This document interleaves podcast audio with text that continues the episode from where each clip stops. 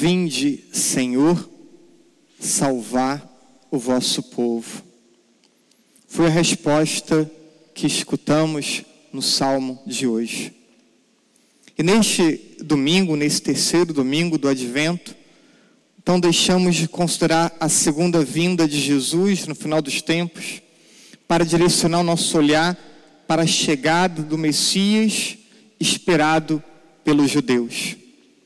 Vamos nessa reflexão contextualizar a expectativa do povo judeu para a chegada do Messias e perceber que essa expectativa ela já é motivo de alegria. Ao longo de todo o Antigo Testamento, Deus, pouco a pouco, vai se dando a conhecer e vai dando a conhecer a sua vontade.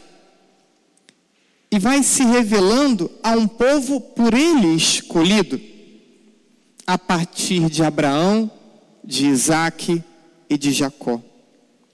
Repetidas vezes, Deus revelou ao povo a necessidade de esperar um tempo de salvação um tempo onde a paz seria instaurada de modo pleno e definitivo.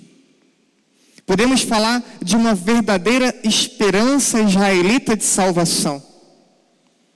E esperança que foi ganhando contornos dramáticos é, após o povo ser exilado e passar por privações intensas como a do culto e a própria escravidão. Os israelitas, eles tinham algumas características, é, seja uma inclinação material muito acentuada, seja um pensamento pouco abstrato, de modo que era difícil para eles alcançarem uma ideia de submissão a Deus que visa um aperfeiçoamento humano, nos tornando imagens de Deus. Esse pensamento era difícil para eles alcançar. Desse modo, como que a palavra de Deus chega para eles? Para esse homem do campo, para esse agricultor palestino? Essa mensagem da palavra, ela com frequência está relacionada a coisas materiais. Está relacionada a colheita, abundância na colheita, está relacionada à ausência de guerra, está relacionada é, também, podemos pensar, em não, na ausência de dívidas, não ser escravos. Então, essas questões materiais eram de alguma forma reflexo da bênção de Deus, reflexo da salvação de Deus para, para o povo. E isso serve para nós como uma chave de leitura para lermos muitos textos do Antigo Testamento, sob essa perspectiva de que salvação passa por essas questões materiais, pelas dificuldades que eles tinham de um pensamento abstrato, pelas dificuldades que tinham de estarem presos a questões materiais. É, salvação ainda possui uma outra conotação importante, uma conotação política. E aí não tragam categorias políticas é, contemporâneas para esse entendimento, não é isso que tratamos aqui. Pra, mas eles tinham uma ideia de que era mais importante o coletivo do que o indivíduo. Então, esse aspecto comunitário marca o povo. É um povo, não é uma pessoa, a pessoa faz parte de um povo. E essa ideia do povo, da identidade do povo, era algo muito marcante para eles. Salvação, então, se dá numa perfeita vida social a partir de uma monarquia justa. Esse entendimento era um entendimento importante. A salvação se dá a partir de uma monarquia justa. De modo que os, os reis, eles eram tidos como ungidos do Senhor, Messias, tinha uma ideia também de Messias por trás de cada de cada rei. E aí vamos então agora pensar um pouquinho essa figura do Messias. Essa figura do Messias é a imagem de um rei ungido da descendência de Davi. E vamos ler mais à frente, Natal, leitura do Evangelho de São Mateus, falando da genealogia de Jesus. É um texto que muitas vezes não, não temos um entendimento se não temos um contexto. Vai relatando toda a genealogia de Jesus, de Abraão a Davi, de Davi ao exílio, do exílio até José, esposo de Maria, de quem nasceu Jesus. Para deixar claro que Jesus, ele pertence à descendência de Davi. Então, o Messias é um rei descendente de Davi que tinha como papel estabelecer o reino de Deus na terra. A expectativa por esse Messias foi se tornando acentuada para alguns ao longo, sobretudo, do período do exílio e do período pós-exílio. Enquanto para outros, essa ideia de Messias caiu ou se esfriou, porque já eram mais de 500 anos sem um rei para o povo, devido ao exílio, e não ter um rei da descendência de Davi. E ainda mais um agravante: os últimos reis, ou alguns dos últimos reis descendentes de Davi, não foram bons. Então, essa imagem do, do do rei davídico, ele foi ficando também enfraquecido pelos últimos históricos de reis. É, mas esse Messias era impossível para o povo judeu ter uma ideia de que esse Messias seria um Deus encarnado. Eles não, não, não tinham como imaginar tal acontecimento. Não obstante, a imagem do Messias era de um homem forte. Basta olhar para Davi, olhar para Salomão. Então, um homem forte, um homem com, com muitas virtudes e capacidade, quase que um homem sobre-humano. E aí, quando Jesus começa a agregar multidões e ter ações extraordinárias, como escutamos no Evangelho de hoje, João envia discípulos a Jesus com a pergunta: És o Messias ou temos que esperar outro? E Jesus responde para esses discípulos: Ide contar a João o que estáis ouvindo e vendo. Os cegos recuperam a vista, os paralíticos andam, os leprosos são curados, os surdos ouvem, os mortos ressuscitam e os pobres são evangelizados. De fato, esse homem é o Messias. Esse homem é o Messias esperado por tantos séculos para esse povo. Então, vemos que a presença de Jesus fez reacender uma expectativa em muitos judeus. Vamos lembrar a entrada em Jerusalém, na última, a última entrada de Jesus em Jerusalém, para a sua Páscoa definitiva. Uma grande comitiva o acompanhava. E quando estava para entrar na cidade, muitos que já estavam na cidade vieram também ao encontro de Jesus e o aclamavam rei. O aclamavam rei. Pela expectativa que muitos tinham de um Messias político. Um Messias que vinha restaurar a paz e a ordem é na terra. Bem, o povo não tinha mais em que se prender. Séculos de exílio, tantas privações, tantos sofrimentos, não tinham mais em que ter esperança a não ser na figura do Messias. Era aquele que colocaria fim há tanto tempo de sofrimento do povo.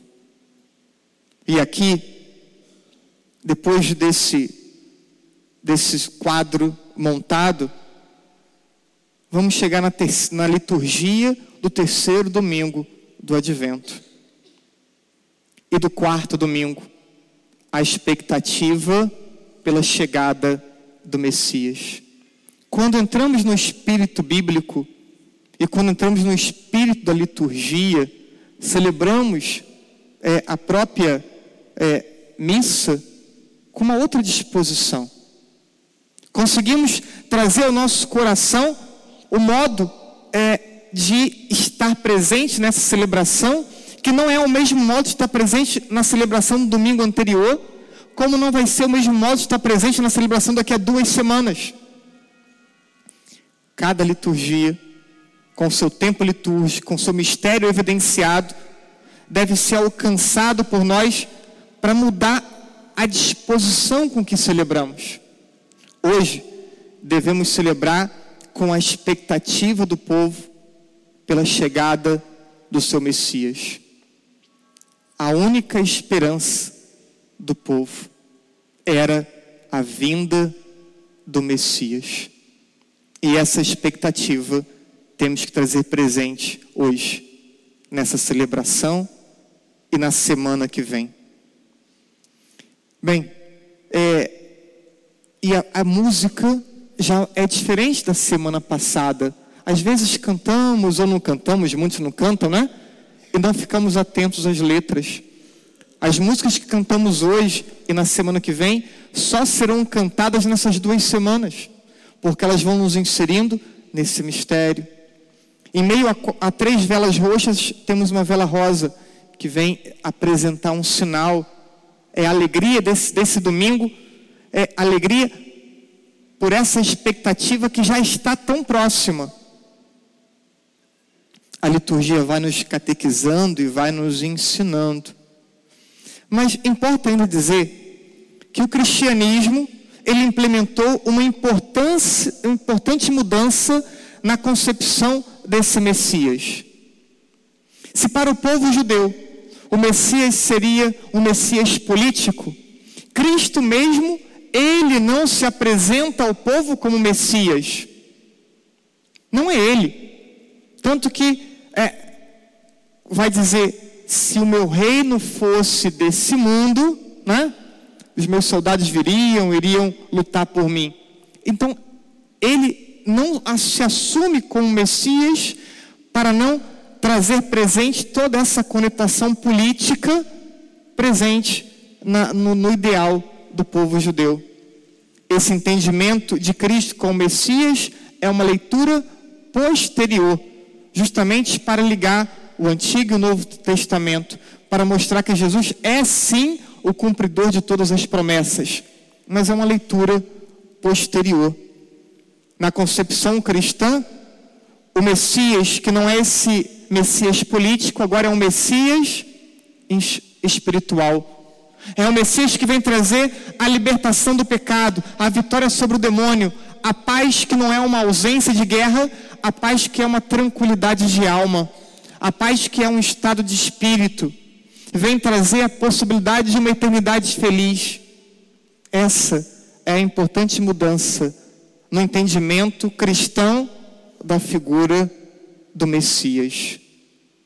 E nós que estamos aqui nesse terceiro domingo do advento, trazendo para o nosso entendimento a expectativa judaica pelo Messias, somos chamados a nos preparar para acolhê-lo. E importa que nos preparemos bem, uma preparação feita com ações que sejam concretas, como escutamos no domingo passado.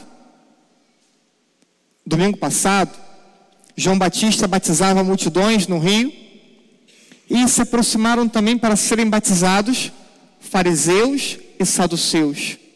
E João Batista diz para eles: Produzi frutos que provem a vossa conversão.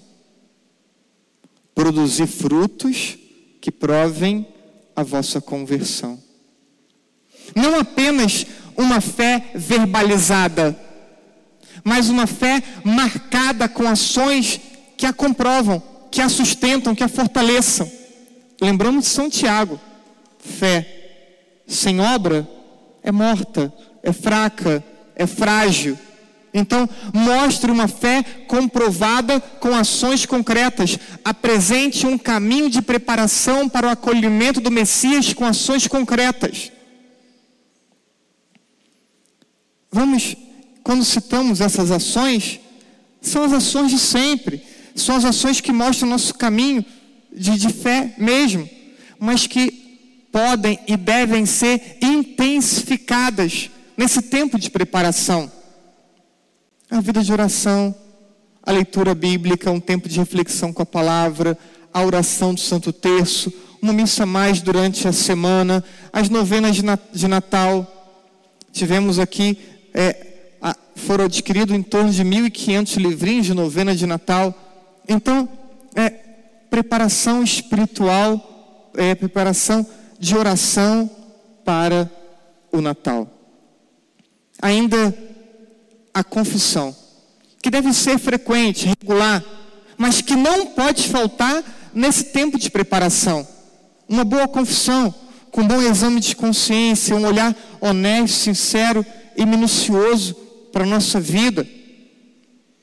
Depois, ainda, perdão. Perdão que tem que ser pedido com humildade. Perdão que tem que ser oferecido com generosidade.